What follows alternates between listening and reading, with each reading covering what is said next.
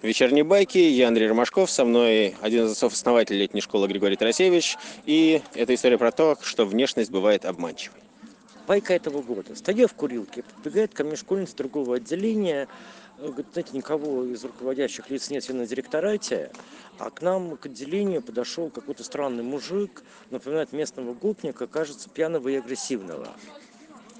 Ну, поскольку я единственный там из взрослых ответственных, кто есть, я, значит, бегу, сломя голову туда. Ну, действительно, стоит мужик в камуфляже, очень крупный, такой слегка покачивающий, такой действительно заряженный, как говорят боксеры. Вот, я, значит, забегаю спереди и узнаю его в лицо. Нас знакомили накануне. Член-корреспондент РАН, доктор физмат наук, замдиректора по науке Института физики Земли, профессор там пару вузов российских иностранных. Ну, он геолог, он такой брутальный. Вот, он и преподаватель. Не просто он только что приехал, они его не узнали и, соответственно, испугались и позвали на помощь. Да, нельзя просто смотреть на человека, нужно узнавать, кто он. Это был Григорий Тарасевич, вечерний байк. Еще одна байка, вот. Но секунду, сейчас не торопитесь. У нас вечерних байк хватит на всех.